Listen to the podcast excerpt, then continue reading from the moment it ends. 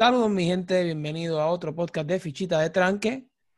Y aquí me encuentro con Edu, Sammy el que les habla. Edu, saludito a nuestro público. La que hay, Corillo. Agradezco siempre el apoyo que nos han brindado a nosotros, a la página, ¿verdad? Agradezco a Sammy por estar cargando la página últimamente ahí con sus episodios diarios.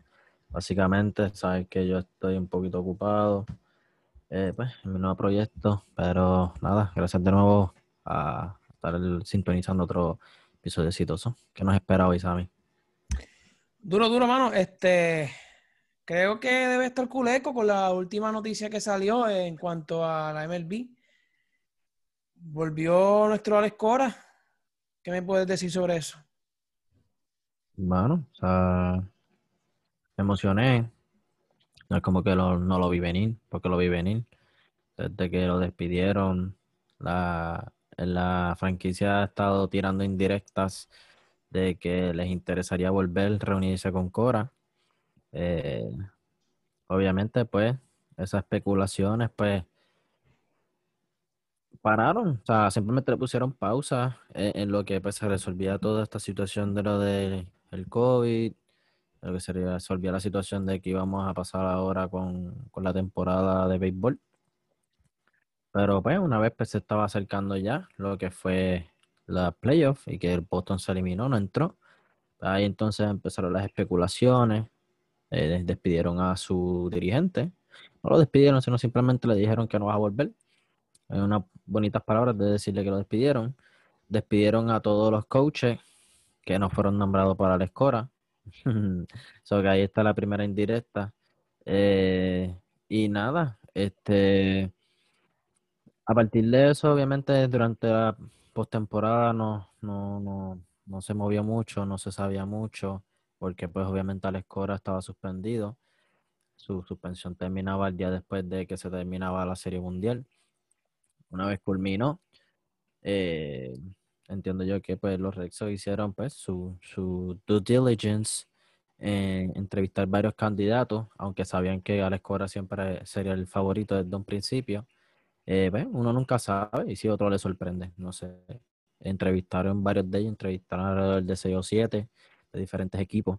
Eh, al final del día, eh, pues, el último en entrevistarlo fue Alex Cora, que eso también, pues, otra seña de que era posible, no de que lo iban a contratar, pero era posible de que lo iban a contratar. Y si más no me cabía duda, de que los Red Sox tenían toda la intención del mundo de contratarlo a él y no más nadie, fue cuando la semana pasada, estamos grabando noviembre 6, la semana pasada fue a, finales de octubre, viajó para Puerto Rico los dueños, viajó para Puerto Rico los gerenciales altos y viajó para Puerto Rico el gerente general, que es quien hace este tipo de contrataciones. Todos viajaron para Puerto Rico. Importante decir eso porque Alex Cora no viajó para Boston, que suele ser, ¿verdad? El lado contrario. Todos viajaron para Puerto Rico para entrevistarlo y que eso sale en las noticias. No dijeron mucho detalle de cómo pasó la entrevista, de cómo le fue. Y desde ese momento para acá, yo sigo a Alex Cora en sus redes sociales y desde, desde ese momento para acá, yo noté que Alex Cora estaba poniendo muchas cosas en las redes sociales, como que, ah, me siento melancólico como que hago, amo mi isla, mira el campo, mira la playa. Es como que, hmm, estás queriendo entender que te estás despidiendo de esto. Tú estás dando a entender que te estás despidiendo de esto. Ahora, pudo, haber sido porque se iba a ir a, coger otro, otra oferta en, otro equipo. Porque no me malinterprete, a la escuela tuvo ofertas de como más de 10 equipos. Y más cuando Jay Hinch había firmado con Detroit Tiger hace par de semanas atrás. So que el básicamente lo que quedaba era la escora y probado, ¿verdad? De los dirigentes probados. Este, pudieron haber contratado a otra gente, pero la otra gente pues, en experimentos, saber cómo, qué tal sucede. Pero Escora tenía varias ofertas, so que eso me estaba dando indicio a mí de que él pronto iba a venir con una decisión y de que pronto iba a aceptar una oferta de trabajo. Mi esperanza era de que iba a ser con los Red Sox, pero yo sabía que él pronto iba a tomar una decisión y pues resultó ser que hoy, en la mañana, salió salió de que los Red Sox por fin este, eh, llegaron a un acuerdo con Alex Cora. Eh, no, no va a mentir, estuvo un poquito nervioso, ya que estaba saliendo últimamente de que había otro candidato que era un fuerte candidato también y que ese otro fuerte candidato tenía una mejor relación con el gerente general ahora mismo, ya que tienen un pasado trabajando juntos. So que básicamente esto era a la escora con el respaldo de los jugadores, con el respaldo de los dueños y la gerencia total contra el otro candidato eh, que tenía en su, en su corner, ¿verdad? Al gerente general. Y el gerente general es quien tiene la última palabra. So que ahí yo estaba, mm, estoy nervioso. Pero yo creo que el gerente general va a terminar siendo, ¿verdad? Bastante inteligente y escogiendo a quien todo el mundo quiere que esté en esa franquicia. Y pues así fue como fue. Eh, Shane Bloom, que es el general manager, pues contrató a Alex Cora. Eh, ya es básicamente eh, extraoficial, eh, porque todavía están arreglando unos últimos detalles en el contrato para entonces oficiarlo, anunciarlo oficialmente en la página de Red Sox y en una conferencia de prensa. Pero estoy sumamente contento. antes de seguir, ¿saben? Dil, por ahí. Pues, mano, yo creo que fue algo pues, gratificante, por lo menos para nosotros, eh, los latinos, eh, que somos minoría, ¿verdad? En, donde preside esta liga, que, que en Estados Unidos. Y creo que esto es un mensaje positivo. Creo que hay esperanza en, ciertas cosas en lo que se está dando allá en, las ligas de Estados Unidos. Le dieron un break. O sea, yo pensaba que esto iba a tardar un poco en que le fueran a dar un break a, a Alex Cora, eh, por lo que implicaba, por muchas cosas. Después de Revolu que ocurrió. Eh, so, eso fue bastante impresionante para mí y, me gustó mucho. Creo que ahora la escuela viene con mucha hambre eh, a demostrar más de lo que ya ha demostrado. Eh, todos saben el gran conocedor que es del deporte, la gran mente, lo diestro que es con los jugadores en cuestiones de, de la química que crea en un equipo. Los mismos jugadores, como tú bien dijiste, eh, lo querían ahí, la organización lo apoyaba. Eh, y para mí me impresionó también bastante al ser en una ciudad como Boston, que sabemos ¿verdad? Lo, rigurosa que es y lo, el escrutinio que tiene, ¿verdad? Con, tanto con sus jugadores como cualquier persona que, que, emplea en su equipo. Así que me mm, estuvo bastante, ¿verdad? Eh, me gustó bastante eso por la oportunidad que le van a dar a la escora. Ahora a ver cómo, cómo se va a desenvolver. Sabemos que ya no tienen a Mookie Betts. Sabemos que han tenido otras pérdidas también. Vamos a ver entonces cómo el equipo de Boston se, ¿verdad? se, se monta para el próximo equipo, para, para, perdóname, para la próxima temporada. Eh, aunque yo no tengo duda de que Alex Cora va a tratar de hacer un excelente trabajo y con las piezas que tenga. Eh, Creo que él con poco hace mucho, eh, o por lo menos eso nos ha demostrado. Así que vamos a ver qué es lo que ocurre de aquí al futuro. ¿Qué movidas tú crees que Boston va a estar, va a estar haciendo? Eh, ya obviamente lograron firmar a Alex Cora. Eh, ¿Qué otras cosas tú crees que ellos van a hacer para que entonces se relevante y entrar a playoff y, y pues obviamente luchar por, por, otro, por otro campeonato? Pues mira, yo creo que tuviste un punto bien importante en el que te sorprendió que Alex Cora, ¿verdad?, volviera tan rápido al escenario de dirigir un equipo. Habíamos hablado de esto aproximadamente hace un año atrás cuando lo despidieron, de que nosotros pensábamos que, que lo iban a integrar, ¿verdad? Ambos, ambos dirigentes, porque hablamos de los dos, de que lo iban a integrar suavemente, ¿verdad? Por ponerlo suavemente en, en puestos de coach hasta que pues nuevamente escalaran a, a la posición que estaban como dirigentes. Eh, ¿Qué pasó en el transcurso? No sé. No sé. pasaron muchas cosas con lo del COVID, pasaron muchas cosas con... Vimos que los Astros, ¿verdad? Rompieron esquemas, eh, llegaron a la final de la Americana, algo de que todo el mundo estaba diciendo que, pues, que, no eran competitivos o lo que sea. Eh, vimos como pues, equipos de baja nómina llegaron a la Serie Mundial, por poco ganan la Serie Mundial, perdieron contra los Dodgers. Eh, jugadores que no han sido sancionados, eh, que no fueron eh, sancionados eh, por romper los protocolos del COVID o lo que sea. O sea, este ha sido un, año que pues nadie se está dejando llevar por los estereotipos, básicamente están rompiendo esquemas o que básicamente yo creo que pues todo el mundo de las grandes ligas pues dijo, fuck it, yo lo voy a contratar como dirigente para el carajo ese estereotipo de que me van a criticar, me van a fusilar o lo que sea, por ya para el carajo lo contrato y ya.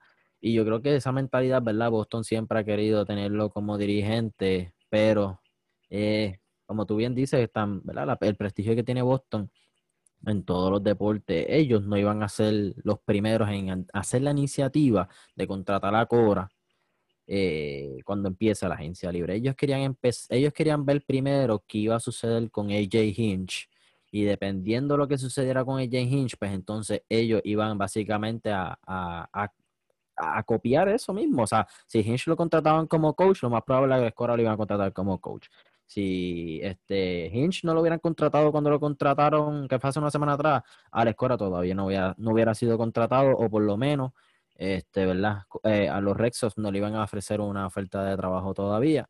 Eh, que eh, básicamente fue eso, básicamente fue eso. Por eso es que nos sorprendió a todos de que sucedió tan rápido como dirigente. Este, pero nada, vamos al tema de, de lo de los Red Sox. Eh, mano, eh, primero que todo, ¿verdad? Eh, esto da a entender que Alex Cora genuinamente ama Boston, ama estar ahí, porque sabiendo que Mookie Betts no está ahí, sabiendo que muchos jugadores, eh, podemos decir como un Jackie Bradley Jr., que también fue un jugador súper crucial para ganar el campeonato del 2008, lo van a dejar a la gente libre y lo más probable no lo van a firmar. Este va a tener un reto grande, va a tener un reto grande ahí, so que él pudo haber optado a, a coger el camino fácil. Es un equipo como los, bueno, los White no, pues ya contrataron a Tony Rusa, pero otro equipo más competitivo, que a lo más probable va a tener mejor chance con otro equipo que con los Red Sox, porque los Red Sox ahora mismo pues terminaron en el último lugar. Este, así que eso va a probar y a demostrar que Alex Cora genuinamente ama ese equipo y ese equipo lo ama a él. Así que, para el carajo los críticos, a mí no me importa. Yo, a mí me dicen que Alex Cora es un cheater y yo, que se joda, cabrón. No me importa. Este. Bueno, pues, y, en parte quizá puede ser un cheater, pero eso no, significa que, que o, lo pudo haber sido en su momento, no significa que no tenga el talento para dirigir. Mucha gente lo sabe, mucha gente lo admite, que es uno de, los, de, los, de las grandes mentes dirigiendo. Y en adición, creo que Alex Cora, además de todo lo que tú dijiste, eh, eligió Boston porque yo creo que a él le gusta depurar a, los jóvenes, a, estas personas que, ¿verdad? que van a ir creciendo. Quiere hacer con poco mucho. Y también yo creo que él, quizás se debe a la ciudad de Boston, pues quizás por el compromiso que han tenido con él, como lo han vaqueado, y quizás también él quiera demostrar eh, lo buen dirigente que es Así que yo creo que aquí está en juego su, su ¿verdad? Su, su legado como dirigente del MLB. Y lo veo genuinamente así. O sea, yo creo que él eh, está ready para el reto. Y algo me dice que le va a ir bien. No sé si gana otro campeonato, pero por lo menos sé que le va a ir bien. Creo que le va a ir bien. Sí, le va a ir bien. Este, nada, el, el para, para ir combinando, ¿verdad? Con esto de, de Alex. Este, como tú bien mencionas, los dueños tuvieron compromiso con él al principio, llevándole ¿verdad? Eh, recursos a, Puerto Rico para el María, y él tiene un compromiso también con la ciudad y viceversa, o sea que el compromiso es de ambos, pero no tan solo es un compromiso este, involuntario, por ponerlo así, es uno voluntario, es, uno, es ambos, ambas partes quisieron entrar en ese compromiso y ambos quieren cumplir con ese compromiso. Así que nada, no, y lo que me refería más bien lo de Alex Cora es, por ejemplo, a Jay Hinch va a estar los Detroit Tigers ahora y yo te garantizo que los Detroit Tigers ahora, la fanaticada, si es que tienen, eh, ellos van a, a, rechazar o van a odiar cualquier cosa, ¿verdad? Ellos no van a defender a su dirigente. A Hinch también le van a gritar las mismas barbaridades que le gritan a Alex Cora, pero la diferencia es que Boston quiere a Cora. Yo creo que, yo creo que ganar, ganar ah. resuelve todo. A la vez que tú empieces ganando juegos y demostrando lo que tú eres, resuelve las cosas. Obviamente al principio va a ser así. Eh, así es el fanático, así son las personas. Pero a la vez que tú piensas demostrar tu valía, la gente pues empieza a callar, o sea, uno empieza a callar boca. claro. A eso en el futuro, pero ahora mismo hablando, pues, ambos, la, diferencia es que ambos, o sea, La similitud, ambos le van a gritar chile, lo van a gritar lo que sea, lo van a gritar whatever. La diferencia es que en Boston, tú vas a ver que la fanática de todo el mundo va a defender a Alex Cora con, eh, con uñas, gajas y dientes, con, todo con todo lo que sea, lo van a defender. Y si eso implica que, ¿verdad? Él dice, pues si él es un cheater, pues yo soy un cheater también, que se joda. Así lo va a recibir la fanática de Boston y lo ha recibido y lo va a recibir siempre. Pero a diferencia de Hinch con los Tigers, pues dudo, van a decir como que sí, se quedaron un cheater y que se joda, ojalá ese equipo nunca gane, ¿me entiendes? Así lo van a recibir la fanática de los Tigers. ¿Y qué movidas tú crees que, harán los Red Sox sí, de aquí en adelante? Sí, este, pues mira, Alex Cora yo creo que va a ser la contratación más grande en esta agencia libre para cualquier equipo, incluyendo jugadores, gente gerenciales, para todo el mundo. Alex Cora es la contratación más grande en esta agencia libre, por eso todo el mundo quiere a Alex Cora. Alex es un players manager, como se le considera en inglés. Alex Cora se puede, tiene una excelente dinámica tratando de comunicarse con los jugadores, con la gerencia, con los dueños, con todo el mundo. No tan solo en Boston, era algo que podía haber hecho en cualquier otro lado. No tan solo eso. Sabemos ya que Boston es uno de los big markets, ¿verdad? Por decirlo en inglés, uno de los mercados más grandes de los equipos. Este, eso ya de por sí lo hace lucrativo para cualquier jugador atraerlo a jugar ahí. Pero ¿qué sucede? Si tú no tienes, ¿verdad? Son varios, son, los jugadores ven varios eh, factores. Eh, ven cuánto pues, yo voy a ganar en, ese lugar. Si los dueños, ¿verdad? Tienen la suficientemente recursos para pagarme a mí y pagarle a otros jugadores para montar un buen equipo, porque de nada vale, ¿verdad? Ir a una ciudad como Kansas City o Seattle, donde me pueden pagar a mí, pero yo gasté todos los chavos del equipo. O sea, que el equipo va a depender de mí y yo sé que un jugador no, no va a ganar juegos de béisbol. Pero que Boston, pues tú miras ese aspecto. Tú miras los dueños, la capacidad de gastar dinero, Boston lo tiene. Mira, la fanaticada, tiene una fanaticada estupenda. Al igual, ¿verdad? Que otros eh, lugares como los Dodgers, Yankees, San Luis, etcétera. Mira el equipo. Si ves que el equipo, ¿verdad? No tiene eh, un buen equipo en este momento, como Boston, que terminaron quinto, pues mira la finca. tienen buena finca. Si desarrollan estos chamaquitos, yo puedo estar ahí, soy complementario, etcétera. Y al final tú miras el dirigente. Boston, pues, antes de Cora, pues lo, decisivo era el dirigente. El dirigente era, y Alex Cora va a estar ahí, y, y Alex Cora es un game changer.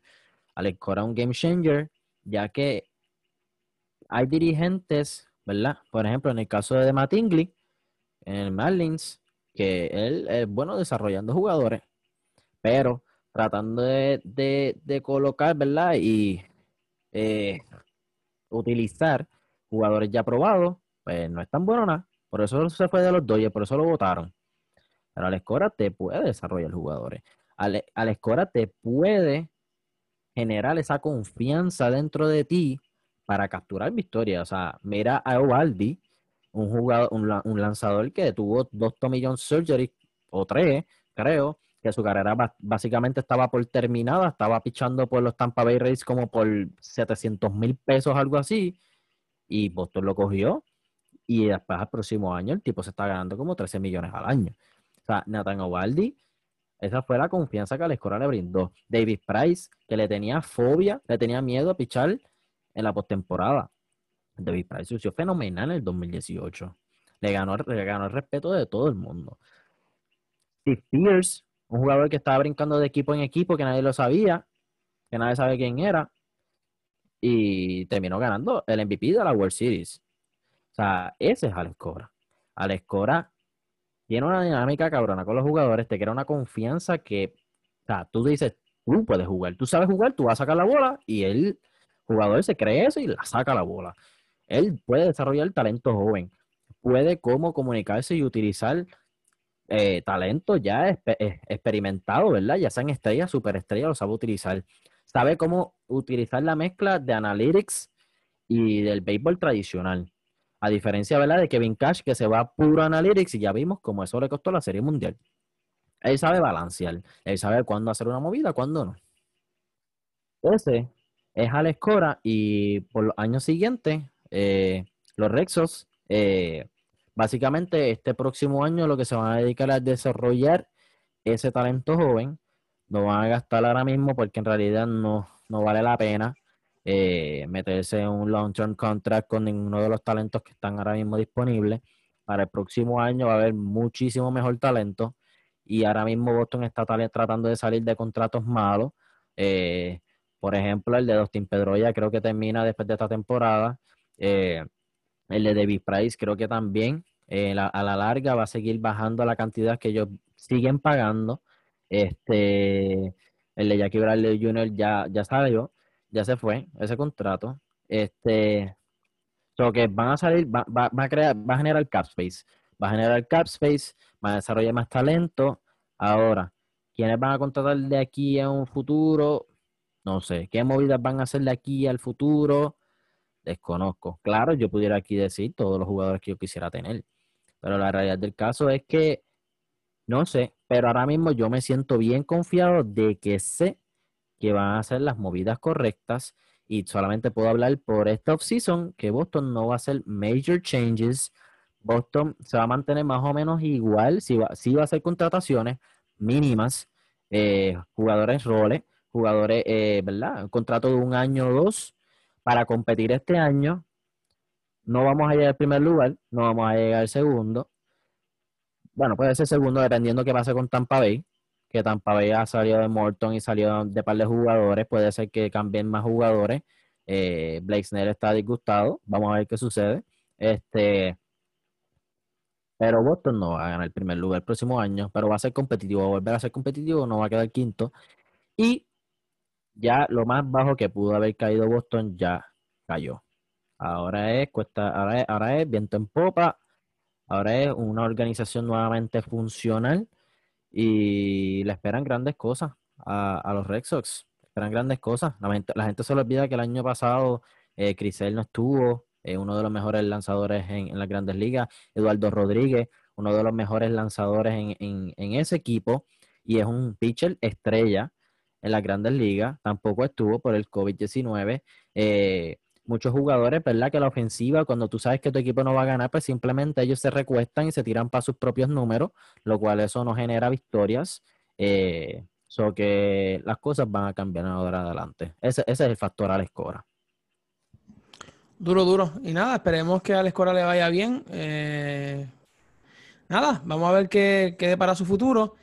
Pero, hermano, importante, también la NBA anunció que, pues, tentativamente aunque según mis fuentes es muy probable que se acepte en su totalidad, que eh, la fecha de inicio para la NBA este año, o sea, la próxima temporada, sea el 22 de diciembre. Eh, los jugadores empiezan a reportarse a los training camps el, diciembre 1 y empiezan a poder hacer trades en noviembre 20 y pico, no me acuerdo ahora mismo, no sé si era 21 o 22. Y el draft, si no me equivoco, es 16 o 18. El draft. No sé, Eduardo, si me puedes confirmar por ahí cuando es el draft este, de la NBA. Eh, lo que lo busca.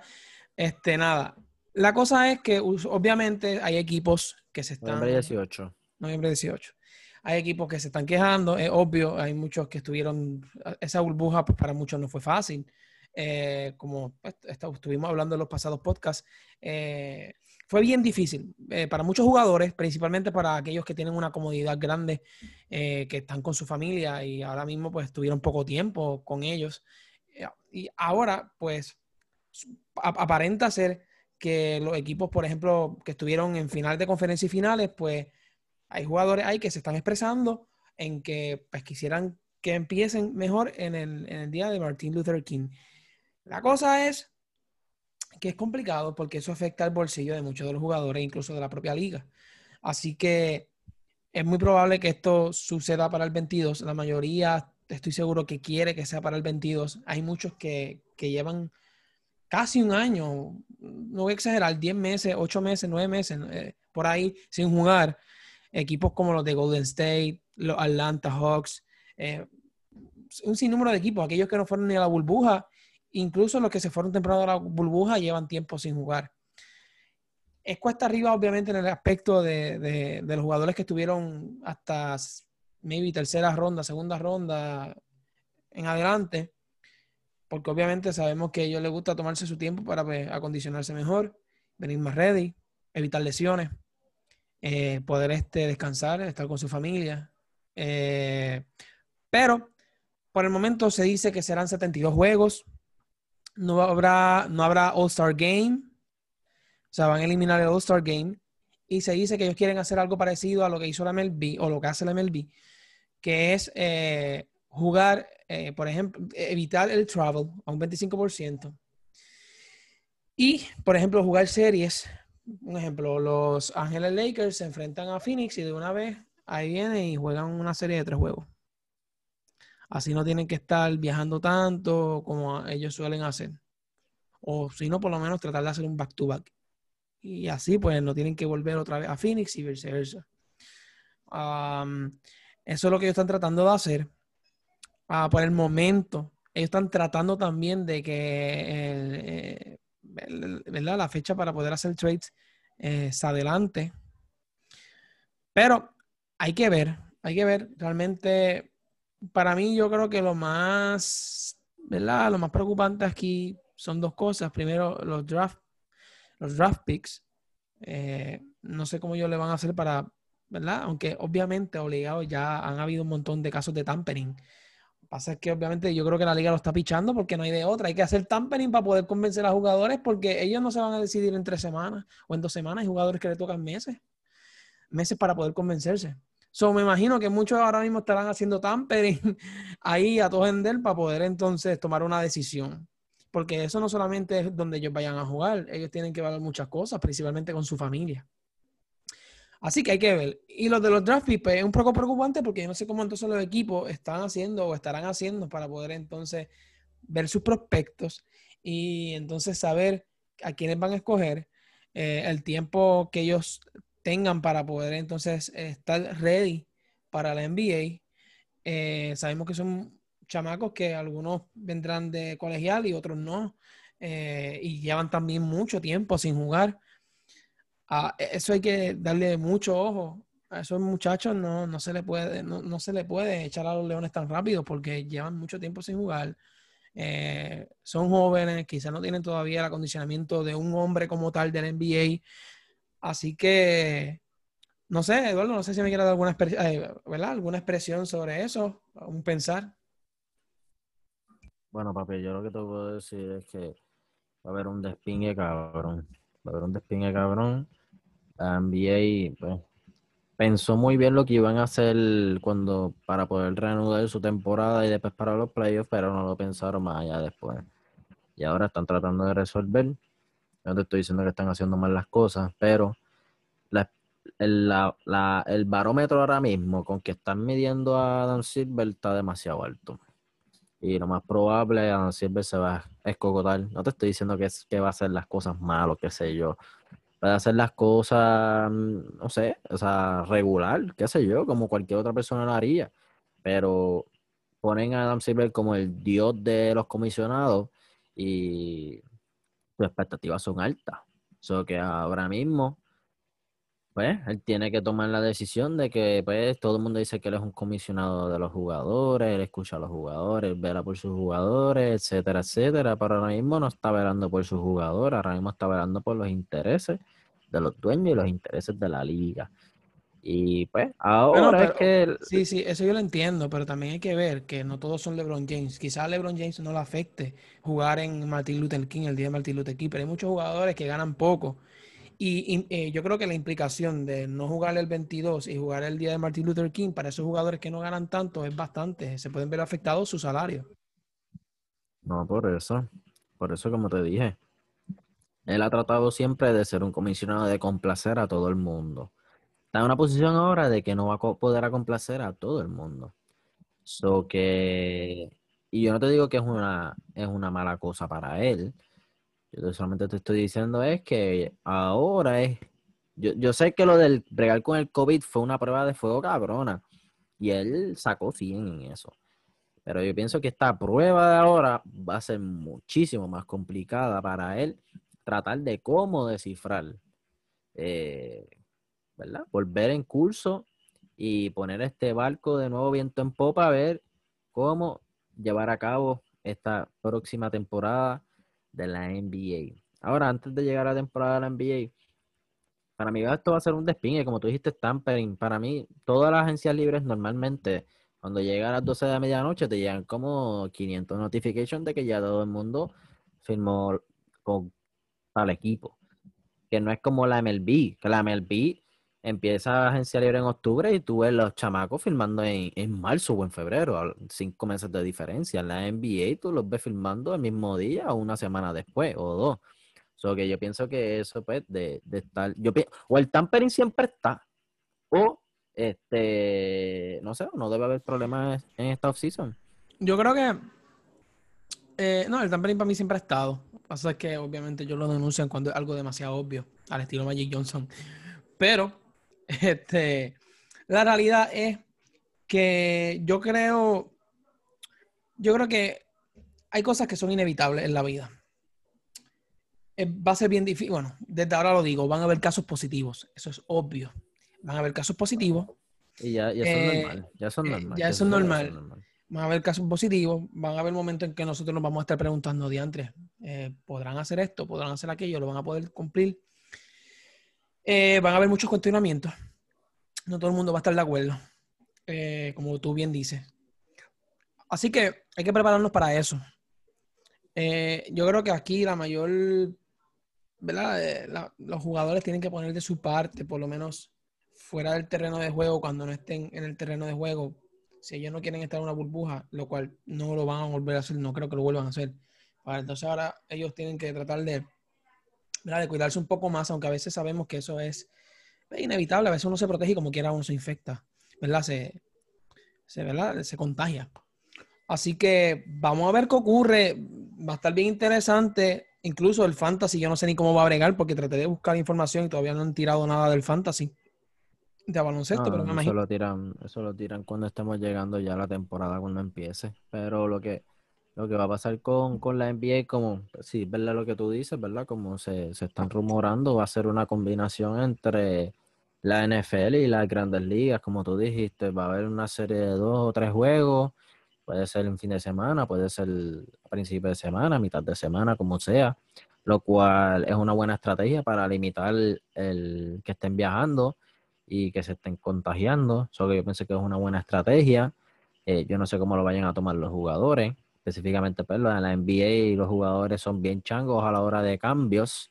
Este, y también va a ser una combinación con la NFL.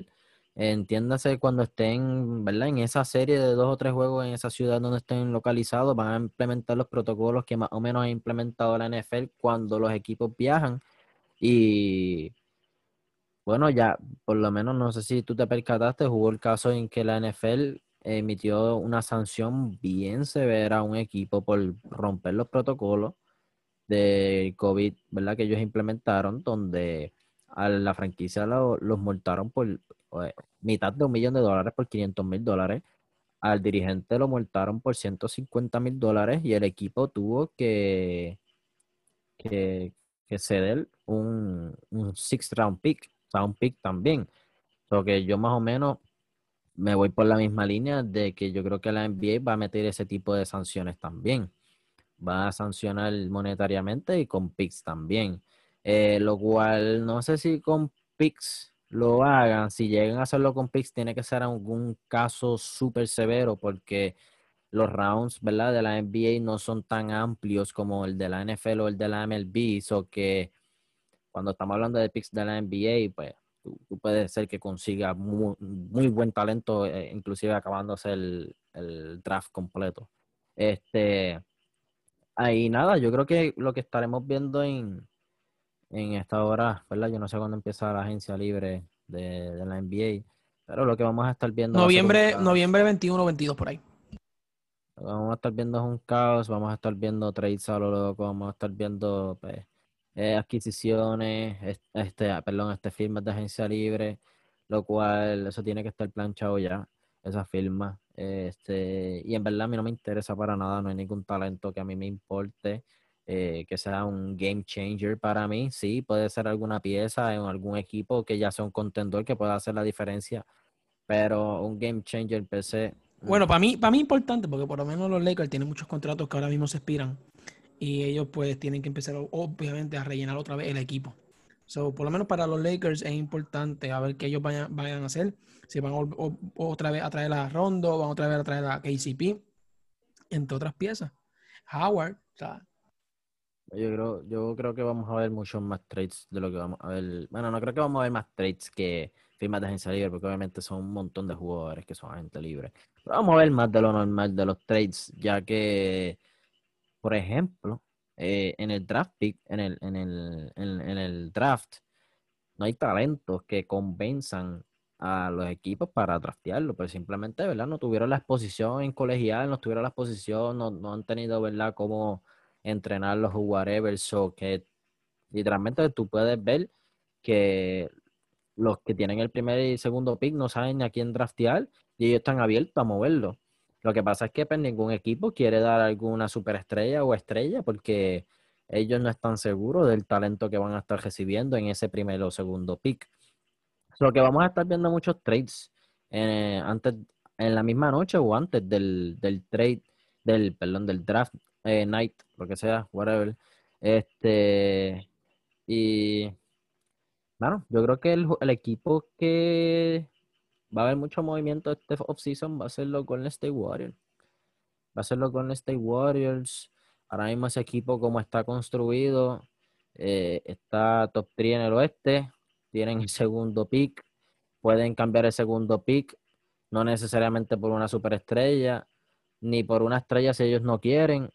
Pueden cambiarlo por un, algún jugador bueno que pueda ser estrella o convertirse en estrella o un Kelly Ubre, ya sé yo, algo así, cambiar el segundo pick por un Kelly Ubre, porque en realidad esos picks no tienen tanto valor ahora mismo. Este, y también, además de que tienen el cap space para firmar gente a la agencia libre. So que el, equipo que está en la mejor posición ahora mismo solo con el State Warriors, yo creo que son los más que se van a mover. Mucha incertidumbre con los Lakers, con los Clippers, con los Bucks, con los Heat. Pacers, eh, va a haber muchos movimientos. Y el despingue va a ser que todos esos movimientos te van a llegar todos de cantazo. Y pues, y aquí estará Saniel para desglosarlo, porque yo me voy a perder en todo ese revolú de notification y de transacciones. Pero nada, mano, yo creo que vamos a ver entonces cómo esto va a funcionar. Así que yo creo que vamos a dejarlo todo por hoy, para que tú continúes con tu agenda, yo continúo con la mía y después le damos más duro, ¿qué tú crees? Sí, sí, vamos a dejarlo hasta aquí, después hablamos de, otras cositas.